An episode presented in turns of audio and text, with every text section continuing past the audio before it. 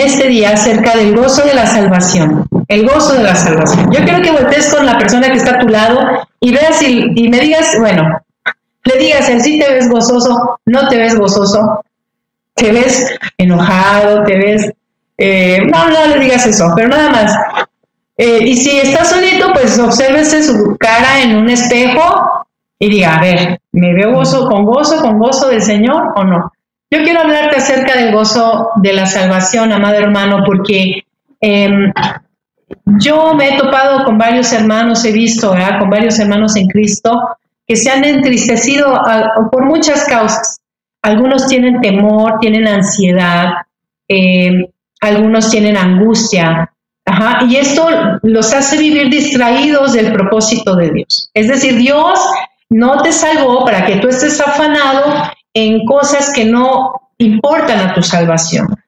Y hay mucha gente que está tan afanada que necesita, eh, eh, que necesita salirse del propósito de Dios, ¿verdad? Debido a su afán y perder el, blanco, es decir, ya no, ya no está yendo hacia la meta, sino que está desviándose, distraído por la angustia, por el temor, por los afanes de la vida, por, por lo, que este mundo te ofrece y por lo que no te ofrece, ¿verdad?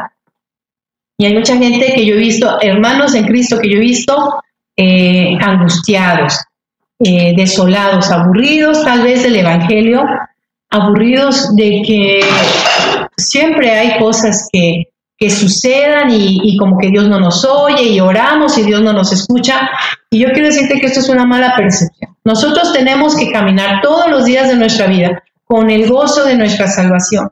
Y, en esta mañana yo quiero explicarte qué es esto.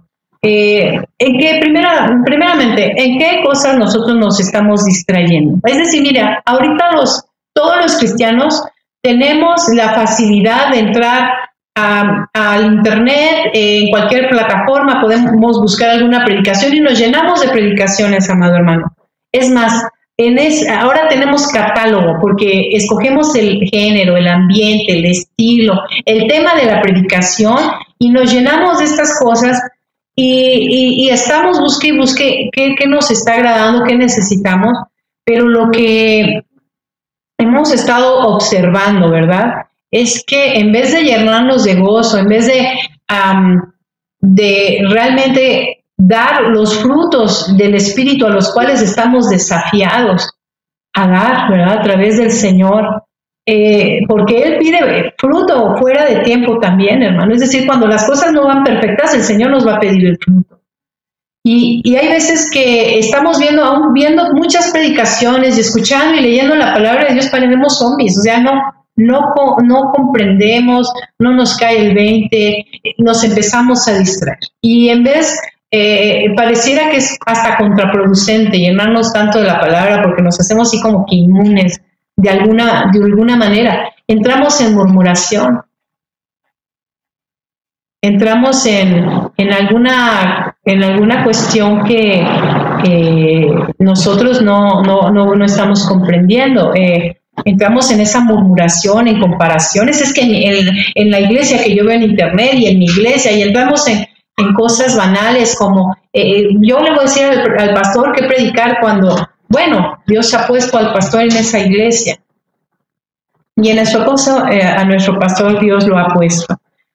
Y nos empezamos a inconformar y empezamos a, quejarnos, como hijos de Dios no estamos dando el fruto. Y es que el problema, amado hermano, es que hemos perdido el gozo de nuestra salvación y esto, lo debe, esto se debe a que no nos hemos ocupado, no nos hemos ocupado correctamente en ese, en ese gozo, no nos hemos ocupado correctamente en, lo que es nuestra salvación. Mira, acompáñame por favor al, libro de, al libro de Filipenses, capítulo 2, versículo 12, vamos a leer del 12 al 18. Filipenses 2, 12 al 18. Amén. Ok, dice así, Filipenses 2, 12 al 18.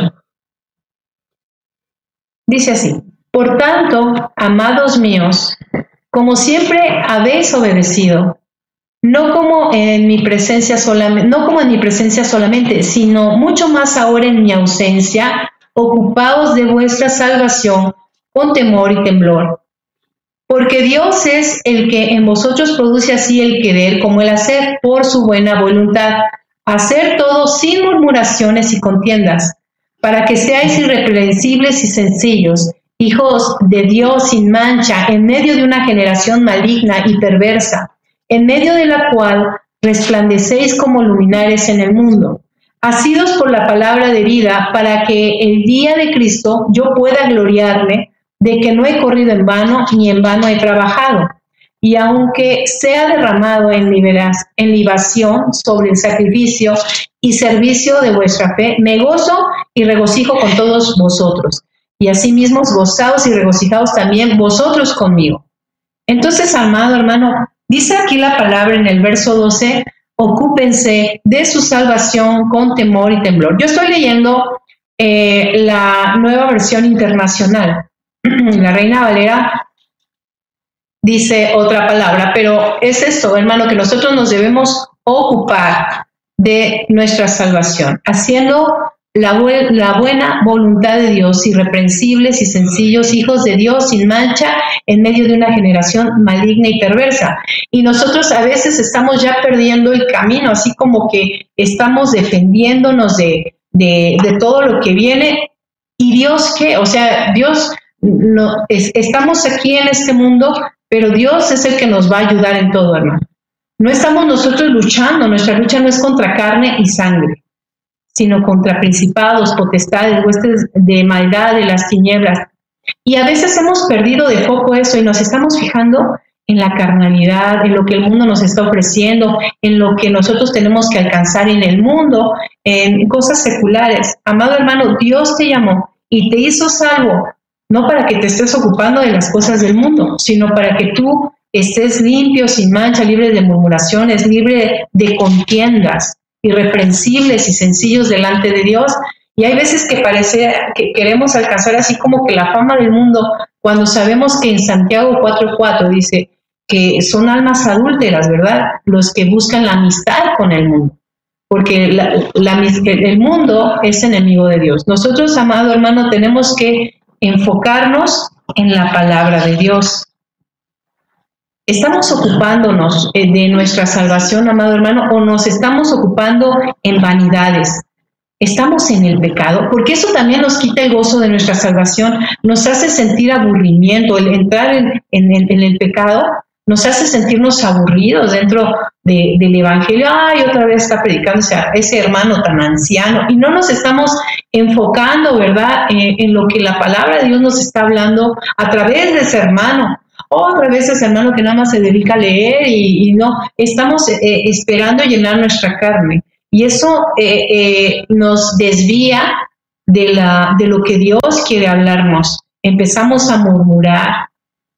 Eso quiere decir que solo queremos satisfacer nuestra carne. Queremos que se hagan ciertas cosas en la iglesia para satisfacer nuestra carne. Y como no se hacen, estamos, empezamos a murmurar, nos empezamos a inconformar, y esto nos saca de la ocupación de nuestra salvación. Dios no nos salva para que modernicemos la iglesia, hermano. Yo, bueno, así lo entiendo, que Dios nos salva con un propósito más grande, más hermoso, eterno. Dios no nos salva para que hagamos un club social. Dios nos salva, ¿verdad? Para que vayamos y prediquemos su palabra. Dios no nos salva para que nosotros estemos distraídos en las cosas del mundo. Bueno, ya soy salvo, entonces ya me puedo dedicar a ser rico y famoso. Dios nos está llamando a dejarlo todo y a seguirlo a Él, que cada quien tome su cruz. Y a través del gozo de nuestra salvación, a través de esa ocupación de la salvación, podemos tener la fortaleza a través de Dios para seguir adelante. Te voy a decir una cosa, cuando andamos en, querer satisfacer nuestra carne, estamos dando más peso a lo que nuestros ojos ven. Entonces, acuérdate que el Señor nos llamó a andar por fe y no a andar por vista. Nosotros no andamos por vista, amado hermano, no estamos, tal vez vienen las pruebas y, tú estás caminando según lo que tus ojos están viendo. Amado hermano, Dios nos mandó a caminar por fe. No es lo que tus ojos vean, es lo que la fe, ¿verdad? Eh, eh, eh, en la fe el Señor te fortalece para seguir adelante. Dios ya venció, Jesús ya venció. No hay otra cosa que hacer, hermano. Vivamos y ocupémonos de esa salvación. quiero, quiero decirte que aunque no podamos ver a Dios, no significa que Dios no nos escuche. No significa que Dios no pueda ver lo que hacemos no, no, no significa que Dios no puede escudriñar nuestros pensamientos. Él siempre, amado hermano, está obrando. Dios siempre está obrando. Y Él, obra eh, en lo más profundo, Él escudriña lo más profundo de nuestros pensamientos. Pero el no ocuparnos de nuestra salvación eh, nos va a llevar, hermano, amado hermano, a, a desviarnos un poco, incluso a ceder, a ceder en el pecado. Cuando nosotros dejamos y nos permitimos un poquito de pecado, por así decirlo, cuando nosotros hacemos eso, lo que va a pasar es que vamos a perder el gozo. Vamos a perder el gozo de nuestra salvación y es como al principio yo te decía, vamos a caminar como zombies. Vamos a estar Ay, sí, ya pasó la alabanza, ya pasó la predicación, vámonos a nuestra casa, vivimos igual, regresamos el siguiente domingo. La iglesia se vuelve parte de nuestro esquema, de nuestro panorama como una costumbre, como algo que hay que hacer, en vez de reunirnos, como dice el Salmo 131, mirad cuán bueno y delicioso es habitar los hermanos juntos en unidad. vamos a ver al hermano, vamos a cotorrear, pero no estamos perdiendo el gozo de nuestra salvación y estamos ocupándonos en otra cosa.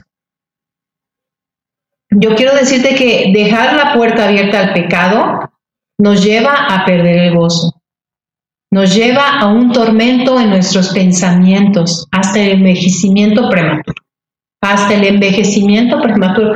Vamos a ver, acompáñame a ver el Salmo 51, por favor. Vamos a hacer un análisis acerca del Salmo 51.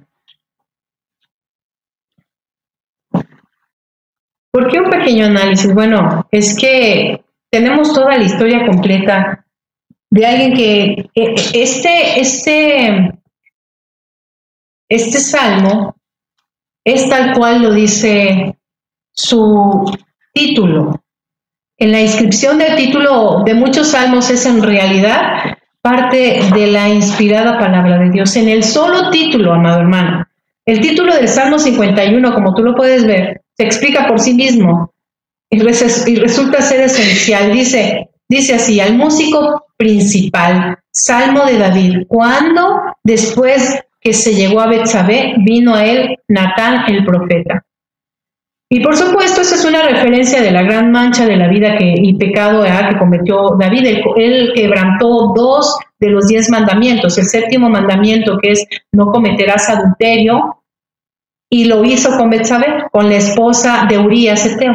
Y luego quebrantó el sexto mandamiento que dice no matarás. Esto lo hizo de una manera indirecta, él porque mandó a Urias al frente de la batalla. Eh, Urias era un hombre bueno, un hombre fiel, un fiel guerrero, un fiel eh, soldado, porque eh, no habría ido al frente como se lo ordenaron entonces.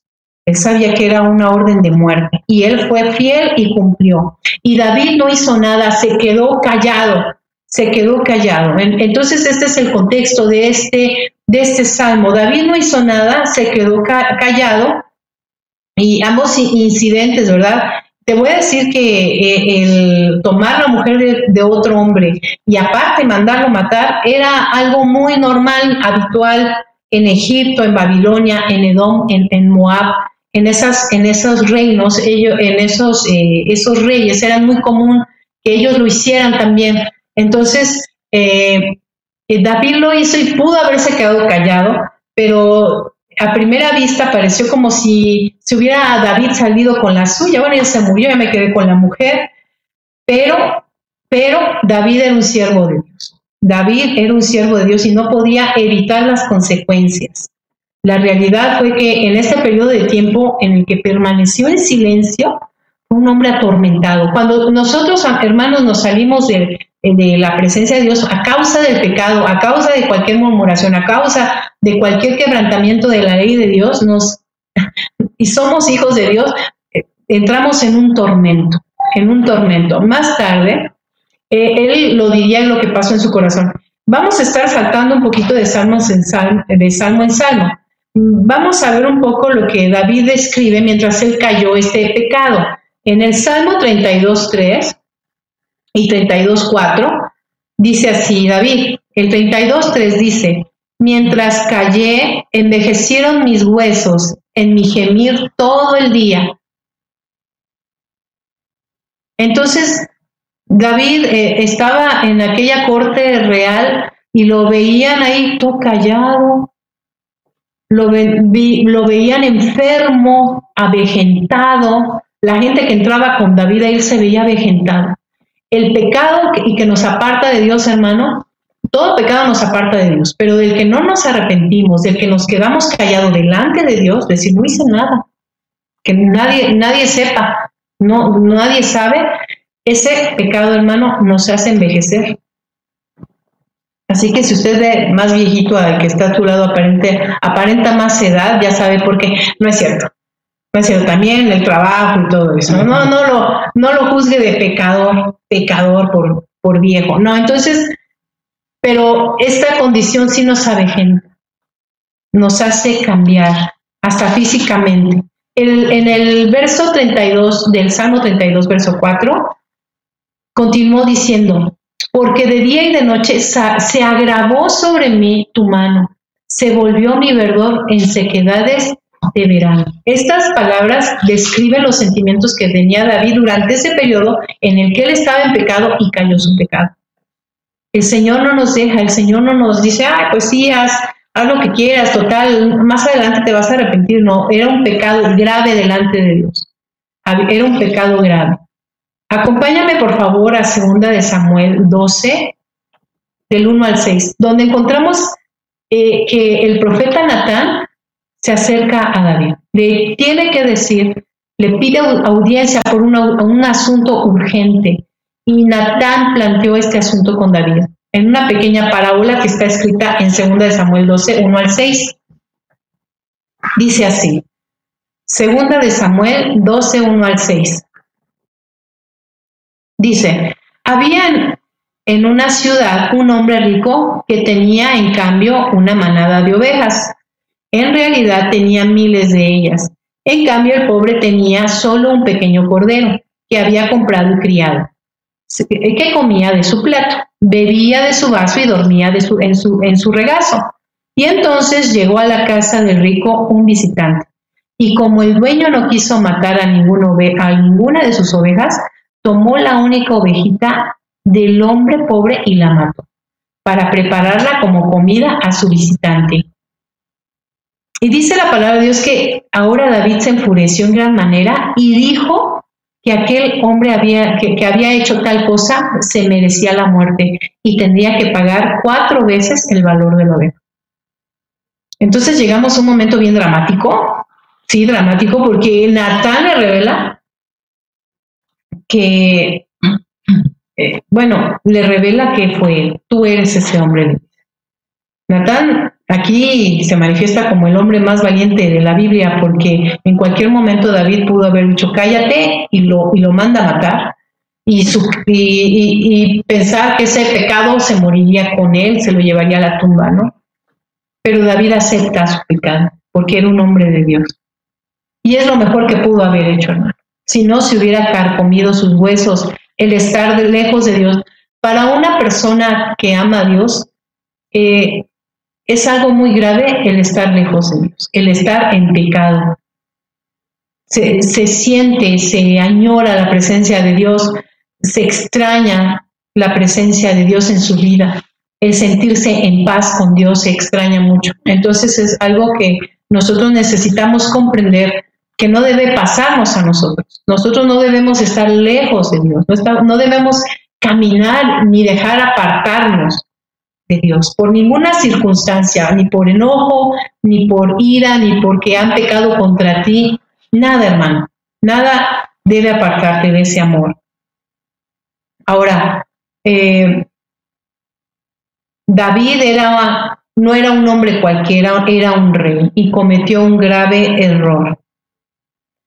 Eh, pues llegó, eh, llegó Natán y lo señaló, y lo señaló, lo acusó, y David confesó. Y es, eso fue vida para sus huesos, porque si continuamos en este encuentro, ¿verdad? Eh, escuchemos el mensaje que Natán le comunicó de parte de Dios. allí mismo en 2 de Samuel 12, pero vamos a leer ahora del 10 al 14. Segunda de Samuel 12, del 10 al 14, dice, por lo cual ahora no se apartará jamás de tu casa la espada, por cuanto me menospreciaste y tomaste la mujer de Urias, el Eteo, para que fuera tu mujer. Así ha dicho el Señor, yo haré de tu misma casa, eh, yo haré que de tu misma casa se alcance el mal contra ti. Tomaré tus mujeres delante de tus ojos y las entregaré a tu prójimo el cual se acostará con ellas a la luz del sol. Porque tú hiciste, tú lo hiciste en secreto, pero yo haré esto delante de todo Israel en pleno sol. Entonces dijo David a Natán, pequé contra el Señor. Natán dijo, dijo a David, también el Señor ha perdonado tu pecado, no morirás. Pero por cuanto este asunto hiciste, eh, por este asunto hiciste blasfemar a los enemigos del Señor, el hijo que te ha nacido ciertamente morirá. Pues estos son, amado hermano, los antecedentes del Salmo que estamos por leer, que es el Salmo 51. Estos son los antecedentes. Esto es el trasfondo del por qué David escribe este salmo. Y, y, este salmo eh, eh, se divide en tres partes. confiesa, cuando David confiesa su pecado ante Dios y, escribe importantes confesiones. En la primera parte es el clamor de la conciencia y la convicción del pecado en los versículos del 1 al 3, ahorita lo vamos a leer bien. la segunda parte es el clamor de la confesión del pecado y pedido de clemencia o compasión a Dios en los versículos 4 al 8. Y la tercera parte es el clamor por la limpieza y comunión en los versículos 19, 9 al 19. Y es, importante que, que, que nosotros eh, comprendamos que, que el gozo, mantener el gozo de la salvación, eh, no, sé si me permitan por el mi Biblia. ¿Quién la toma? Perdón, no sé. Aquí se vuelan las cosas. No, no. Vamos a leer el Salmo 51. ¿Sí? Y, esto, y quiero que vayamos leyendo esta parte. Porque para recuperar, amado hermano, el gozo de nuestra salvación, no ir caminando en zombie y no decir, bueno, paso y sigo adelante y sigo en mi pecado y sigo sin, sin querer saber nada de la palabra, todo me molesta, todo me amarga en la iglesia, no me gusta la alabanza que se toca. Hermano, hemos perdido el gozo de nuestra salvación. No estamos para satisfacer nuestra carne, estamos para adorar a Dios, en donde Él nos dijo que lo adoráramos. El Salmo 51 se llama arrepentimiento y plegaria pidiendo purificación. Y en los Salmos 1 al 3 está el clamor de la conciencia y la convicción del pecado en estos versos. Dice, ten piedad de mí, oh Dios, conforme a tu misericordia, conforme a la multitud de tus piedades, borra mis rebeliones. Lávame más y más de mi maldad y límpiame de mi pecado, porque yo reconozco mis rebeliones y mi pecado está siempre delante de mí. Del verso 4 al 8 nosotros vamos a ver el clamor de la confesión del pecado y el pedido de clemencia o compasión de parte de Dios. Dice así, contra ti, contra ti solo he pecado y he hecho lo malo delante de tus ojos, para que, sea, para que sea reconocido y justo en tu palabra y tenido por puro en tu juicio. He aquí, en maldad he sido formado y en pecado me, me concibió mi madre. He aquí, tú amas la verdad en lo íntimo y en lo secreto me has hecho comprender sabiduría. Purifícame con hisopo y seré limpio. Lávame y seré más blanco que la nieve. Hazme oír gozo y alegría y recrea los huesos que se han abatido. Ahora, en adelante hay un clamor por la limpieza y la comunión nuevamente con Dios. Dice, esconde tu rostro de mis pecados y borra todas mis maldades. Crea en mí, oh Dios, un, corazón limpio y renueva un espíritu recto dentro de mí. No me eches de delante de ti, no quites de mí tu santo espíritu. Vuélveme el gozo de tu salvación y espíritu noble me sustente. Hasta, el término, hasta el verso 19, aquí David está clamando porque por esa renovación en la comunión con Dios. El estar nosotros eh, apartados de Dios, hermano, nos va, nos va a secar los huesos.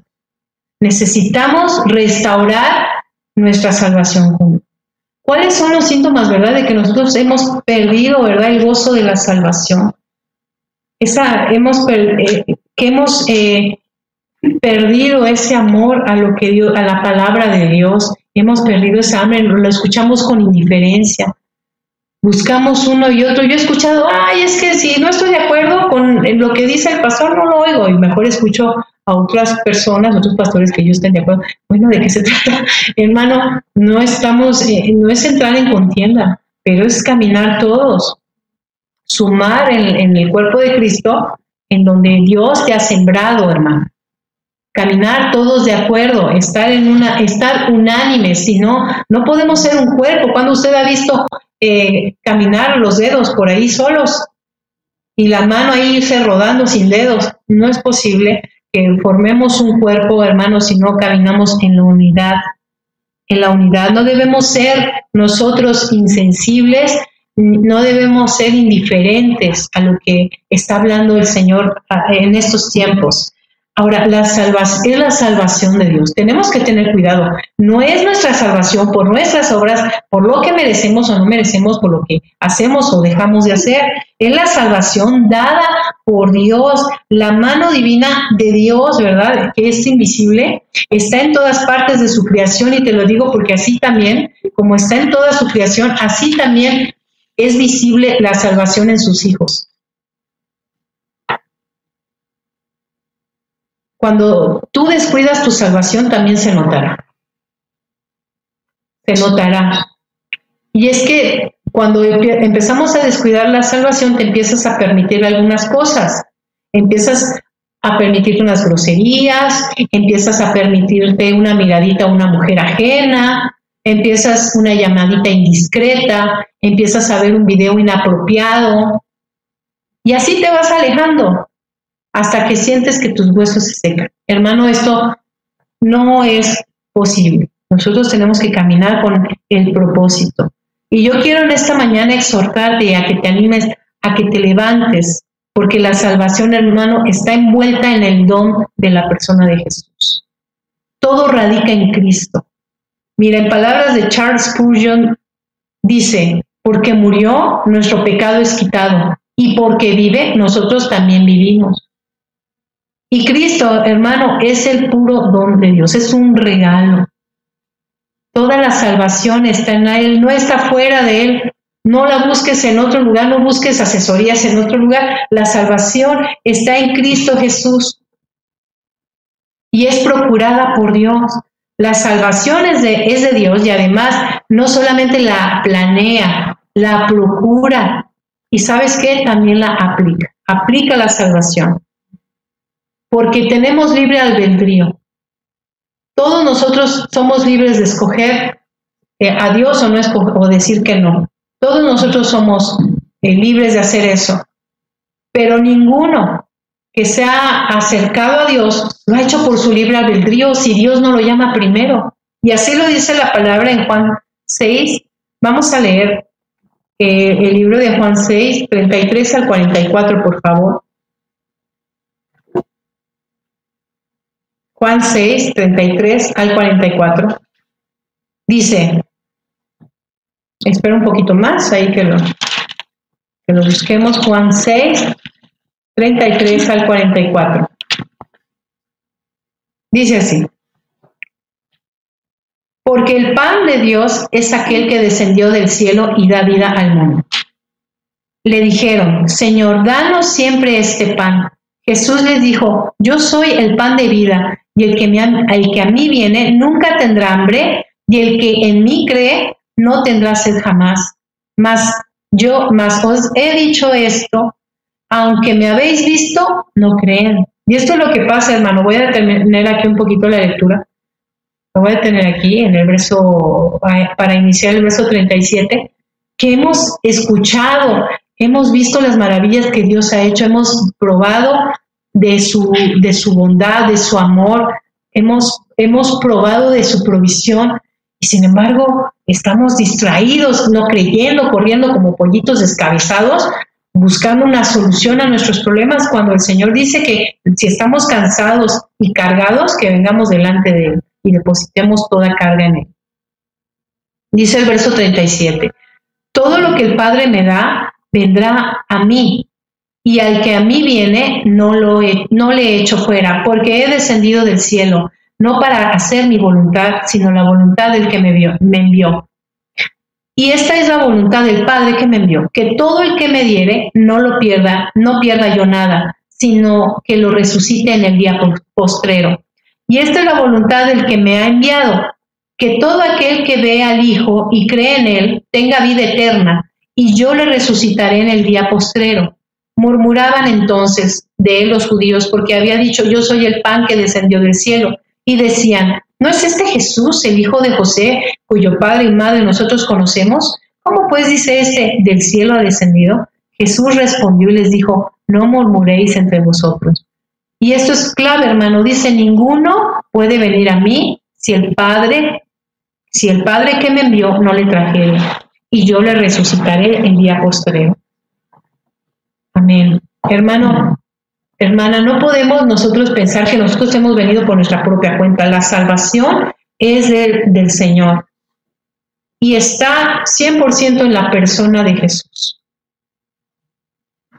No es un gozo que tenemos como cuando pasamos todas las materias, por ejemplo, o cuando nos ganamos algo en una rifa, o un gozo mayor como eh, cuando esperas un bebé y este nace.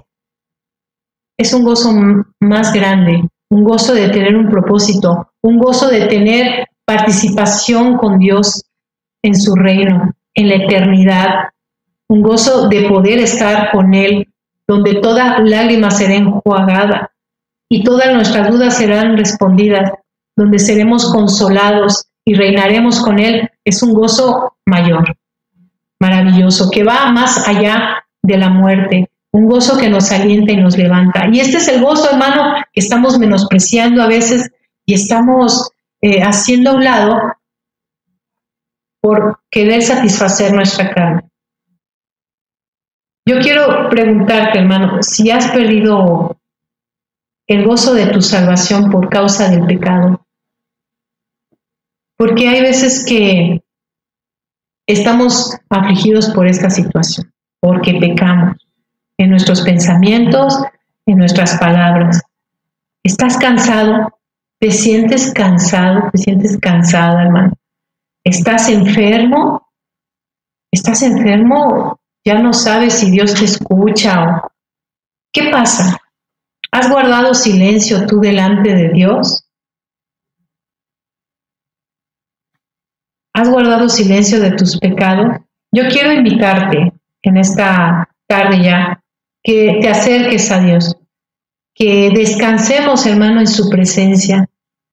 Quiero invitarte a que activemos nuestra fe y que, no, y que dejemos de andar por vista, que dejemos de tratar de llenar nuestra carne y, lo, y, y de gozarnos entonces cuando las cosas pasan como queremos.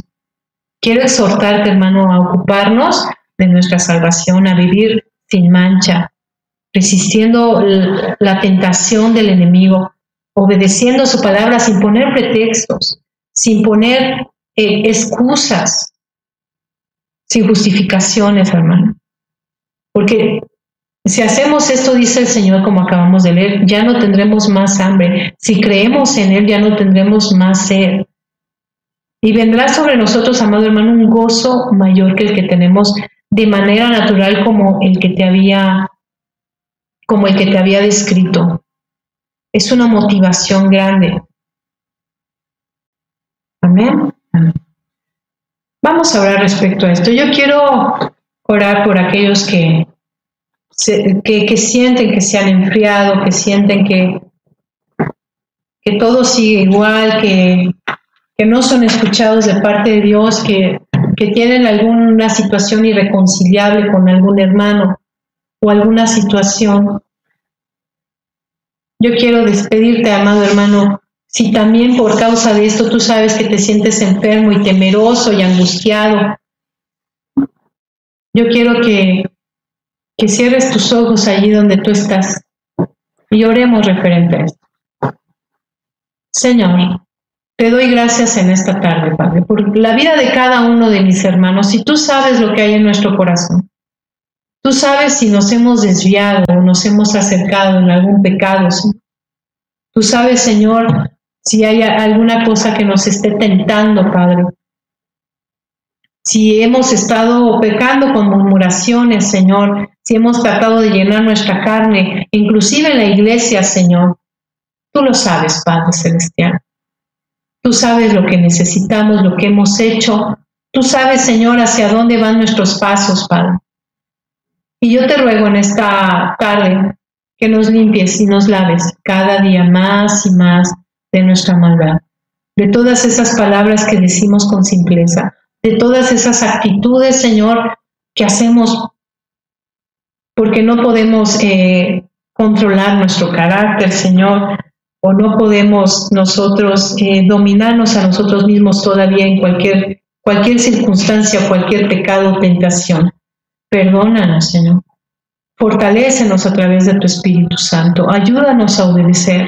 Ayúdanos a ser firmes y fuertes en tu palabra. Te bendecimos hoy, Señor. Lávanos de nuestra maldad. Vuélvenos el gozo, vuélvenos el gozo de tu salvación. Y quita toda afrenta, quita toda enfermedad, Señor, todo desánimo, ansiedad, quita toda angustia que el estar lejos de ti nos provoca, Señor. Convéncenos, Señor, y muestra nuestros pecados aún ocultos, Padre, para que nosotros no estemos de manera soberbia y sucia delante de ti. Limpia nuestro camino, Señor, y habla nuestro corazón. A ti sea la gloria y la honra. Perdónanos, Señor, perdona todo pecado Perdona nuestras transgresiones, Señor. En el nombre de Cristo Jesús, vuélvenos el gozo de tu salvación. Amén y amén.